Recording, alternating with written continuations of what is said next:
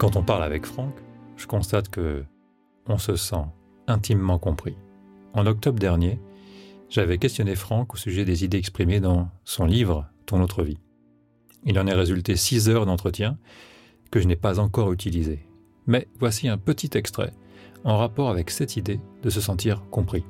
L'autre ne cherche pas euh, forcément euh, à nous mentir, il n'est pas forcément de mauvaise foi, il est juste en train d'exprimer les choses de là où il les regarde. C'est d'ailleurs comme ça que tu fais, toi, pour, euh, pour travailler. Tu te mets dans les, regards, dans, dans les yeux de l'autre. Oui, oui, mais en fait, puis, mais ça arrange tout aussi au niveau de la communication, si tu veux. C'est tellement plus simple. Mais tu me disais, par exemple, que l'un des effets puissants que tu, que tu observais, c'était que peut-être parfois, pour la première fois de leur vie, ces gens se sentaient parfaitement compris. C'est hyper important à mes yeux. Effectivement, de me, mettre dans la peau des gens pour comprendre ce qu'ils ont regardé me permet de parler de leur monde de, l'intérieur. Et euh, ils, ils se sentent compris. Mais oui, voilà, oui, c'est ça que j'ai vu. Oui, c'est ça que j'ai compris. Oui, c'est ça que j'ai ressenti. Enfin, quelqu'un me croit. Et une fois que cette personne est comprise et crue, et qu'on la rejoint dans son monde, on peut enfin ouvrir un autre angle de vue et lui dire t'as vu, on pouvait aussi le regarder comme ça et comme ça. Mais si je démarre par euh, mais non, regarde-le comme ça et comme ça, l'autre a l'impression que je veux détruire sa vérité. On est tellement habitué à un monde binaire où les choses sont ceci ou cela que du coup, lorsque tu essayes d'ouvrir une autre euh, perspective à quelqu'un, il a l'impression que tu veux détruire son point de vue et il va s'arc-bouter et il va se battre pour ne pas changer de point de vue. Là où si tu passes d'abord par comprendre réellement, sincèrement, hein, il ne s'agit pas d'un jeu de manipulation, il s'agit d'aller voir avec sincérité ce que l'autre a compris, ce que l'autre a vécu. Et une fois que l'autre est compris, qu'il est entendu et qu'il le sent, là, il a enfin le loisir de dire ah, enfin un peu d'espace. Maintenant, je pourrais effectivement aller regarder euh, les choses autrement. Tant que on reste sur la croyance que les choses sont vraies ou fausses, c'est mort. Il y a autant de vérité que d'humains contemplant une scène.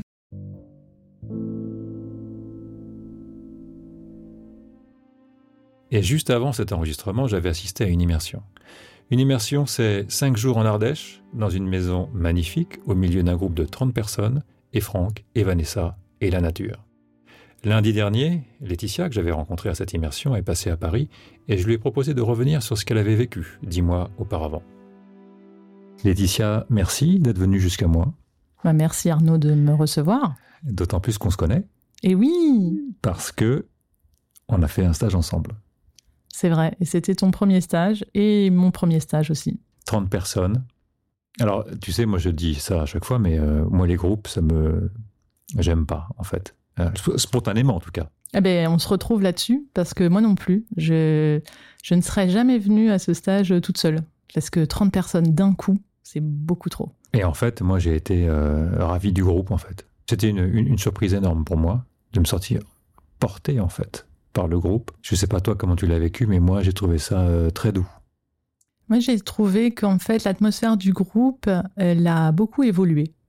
Quand on est arrivé euh, la première fois dans, dans, dans la grotte, c'est presque, presque un, utérus, cette cave où on est euh, tous ensemble, assis, qui sur une chaise, qui sur un canapé. Et, et, on se regardait tous en se demandant pourquoi elle est là, pourquoi lui regarde par terre. Et, et puis au fur et à mesure, il y a vraiment eu une énergie dans cette pièce et dans ce groupe qui effectivement sont très euh, enveloppants. Et le lieu et le groupe. Il y a les pauses. Parce que finalement, nous, on est en contact avec le groupe euh, euh, dans les pauses. Oui, et peut-être que c'est là où, où c'est, se manifestent en fait les individualités puisque on va plutôt manger avec un tel ou euh, prendre un verre avec euh, une telle. Et, je m'aperçois a posteriori qu'effectivement, oui, je, me rappelle presque de tous les visages, mais il y a des personnes qui m'ont marqué plus que d'autres. Là, là, où je trouve que le, groupe est, euh, est, un, est un soutien, moi par exemple, parler devant un groupe, c'est la honte. Enfin, pleurer, pardon, devant un groupe, c'est la honte. Hmm. Tu vois c'est ça que j'ai dû dépasser en fait. Et, et ça s'est fait assez facilement, finalement. Et je me suis aperçu qu'on était tous dans le même bateau, en réalité. Oui, on a tous pleuré. Il faut, faut le dire. on a tous ri aussi. On a autant ri que pleuré, si c'est pas même davantage ri, mais parce que Franck est très drôle, de toute façon. Oui, oui, oui. Et puis les situations sont très drôles. Il a une façon aussi de, de retourner, euh, euh, de retourner les situations ou de tourner autour de la bouteille, comme il le dit. Alors, il faut qu'on explique ce que c'est pour ceux qui nous écoutent. Ah, la bouteille. Ouais, la bouteille. Donc Franck est au milieu de la pièce déjà. Mm-hmm. Et il pose une bouteille par terre. Et du coup, quand quelqu'un pose une problématique, il va reprendre ce que la personne dit souvent, il va le peut-être le l'expliquer plus profondément, je dirais, euh, et parfois même plus simplement. C'est assez, assez paradoxal. Euh, en allant chercher derrière ce que la personne dit. Et puis après, il va se décaler, ce qu'il appelle tourner autour de la bouteille, et de prendre un autre point de vue. Et parfois plusieurs autres points de vue, qui permettent en fait d'éclairer euh, cette bouteille sous différents angles, un peu comme on éclairerait différentes faces d'un diamant. Est-ce que toi, tu t'es sentie euh, comprise quand il a euh, fait ce résumé de ta situation? Plus que comprise, dévoilée presque. Hein. je suis aussi quelqu'un qui est assez sociable, mais plutôt timide quand même, qui cache beaucoup de choses. Et le fait qu'il voit ou qu'il devine, je ne sais pas comment il fait, euh, des, intentions euh, que, dont moi-même j'étais pas forcément consciente. Euh, c'est très, oui, c'est très révélateur. Ouais. Ça crée une peur ou pas de se, de se sentir dévoilé comme ça? Parfois oui, parfois oui, et en même temps, finalement, on se dit à quoi bon se cacher finalement? Est-ce que la vérité ou le, la simplicité de, des intentions ne serait pas plus facile à vivre? Est-ce que tu as eu le sentiment que Franck euh, remettait en question ce que toi tu pensais de ta situation? Hmm, Non, j'ai pas eu ce sentiment-là. Au contraire, euh, je pense qu'il a, euh, il s'est toujours appuyé sur ce que je racontais pour ensuite proposer une autre version des faits, toujours en partant de ma version quelque part en partant de mon personnage, si on peut dire. Donc sans la remettre en question, c'est-à-dire que toi, tu sais ce que tu as vécu, tu sais comment tu l'as, tu l'as vécu, mm. et lui te propose, un, pour reprendre son expression, un autre angle de vue qui vient enrichir le tien. C'est ça. C'est ça. Et ça t'a effectivement aidé? Ça m'a pas mal aidé dans le sens où euh, je me sentais obligée de. Il y avait beaucoup de il faut dans ma tête. Euh, il faut être euh, parfaite, euh, il faut performer, il faut, il faut. et maintenant, je les entends toujours, hein, ces voix-là. Elles n'ont pas disparu. Hein. Mais je m'autorise à dire, bon non, pourquoi est-ce qu'il faudrait? Je m'autorise à tourner autour de la bouteille en se disant, bah, si c'est pas fait aujourd'hui, bah, peut-être que ça pourra être fait demain ou jamais. Ouais, t'as perdu l'obligation de faire. J'ai perdu cette obligation, ouais. Ça ne veut pas dire qu'il n'y a pas encore des IFO et qu'il n'y en a pas que je suis, je continue à suivre, mais je le fais plus en conscience. Si tu devais euh, présenter Franck, en tout cas en parler et, le caractériser à quelqu'un qui ne connaît pas Franck, tu dirais quoi? Euh, Je vais dire quelque chose qui va pas lui plaire. Ouais, allons-y. Euh, moi, je pense quand même que les stages, c'est une sorte de thérapie de groupe. je sais qu'il n'aime pas du tout ce mot de thérapeute, etc.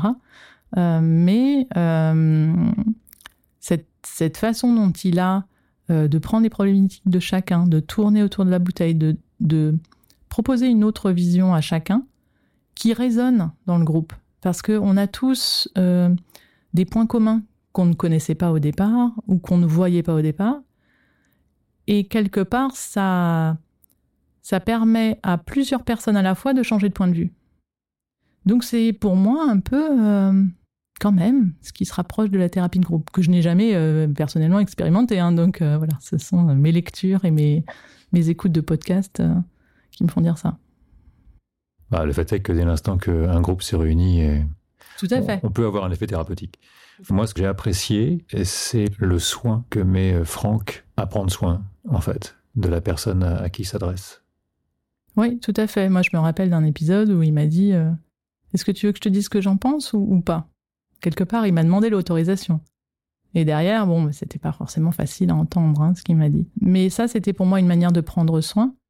Et puis, il y a aussi euh, la douceur qu'apporte Vanessa. Elle a toujours ce regard extérieur, elle est dans le cercle et en même temps avec Franck. Et on les voit très complices et en même temps euh, complémentaires. Qu'elle va apporter euh, encore une autre vision de sa vision de femme. Et l'après-midi qu'on a passé en cercle de femmes avec elle était vraiment euh, magique, j'ai envie de dire. Bon, c'est toujours un peu secret ça, parce qu'il y a un cercle d'hommes et un cercle de femmes et, personne ne raconte quoi que ce soit. Ah non. Mais quand même, peut-être tu peux nous dire euh, en quoi tu as trouvé ça formidable, ce cercle de femmes? Ben, en fait, on y aborde bah, des sujets typiquement féminins, euh, autour de la santé, autour euh, bah, du vécu, de ce que c'est qu'être une femme, de ce que c'est qu'être une mère ou de ne pas être mère, de ce que c'est que bah, les différentes phases de, la vie et, euh, de nos rapports aux hommes aussi. Et euh, comment est-ce qu'on peut choisir un peu euh, nos, façons de, voir cette relation? Et ça, j'ai trouvé ça très intéressant. Parce que, comme, tout comme quelqu'un qui, qui est blanc comme moi ne peut pas savoir ce que c'est que d'être noir et d'être victime de racisme, je pense que Franck reste un homme et ne peut pas savoir ce que c'est que d'être victime de sexisme. On pose la question parfois, euh, pourquoi faire un stage? Qu'est-ce que c'est qu'un stage? C'est un peu mystérieux quand même. Oui, on ne sait pas trop à quoi s'attendre. Ouais. Et donc, bah, l'idée, c'est de, de donner quelques éléments qui permettent à ceux qui nous écoutent de se dire, tiens, est-ce que ça c'est pour moi ou est-ce que ça, ça l'est pas Par exemple, tu vois, ce genre de hmm. stage. Qu'est-ce que tu pourrais leur dire, toi Des gens que tu rencontres, par exemple, qui te disent euh, Ok, Franck fait des stages, est-ce que c'est bon pour moi? Je pense que c'est bon pour n'importe qui, euh, ne serait-ce que parce que c'est une vraie parenthèse.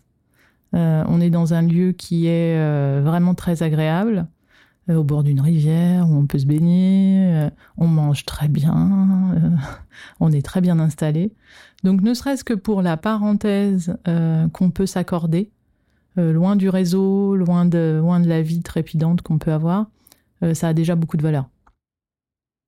Après, il faut être, je pense, prêt à entendre des choses qui sont à la fois très agréables et parfois assez dérangeantes. Donc je dirais, il faut quand même une certaine dose de courage pour faire ce stage, mais ça peut apporter, je pense, à tout le monde. Il y avait tous les âges hein, euh, au stage. Hein. Oui, oui, oui. Et j'étais assez étonnée du nombre de personnes qui sont venues seules. Moi, je, n'aurais jamais eu ce courage, par exemple. Euh, on est venu en couple. Euh, j'aurais vraiment envie de partager ça, par exemple, avec mon enfant. ou, ou peut-être une amie chère, si c'était possible. Mm. Ouais, la plupart des gens viennent seuls. Oui, ça m'a beaucoup étonnée. les gens sont très courageux. Merci encore, Laetitia. Et puis, euh, bah, suivre. Merci Arnaud.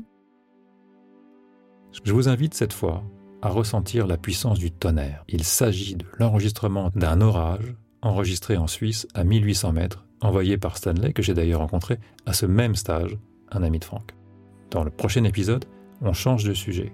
Je partagerai avec vous un extrait d'une séance de travail sur un projet de bande dessinée pour une maison d'édition.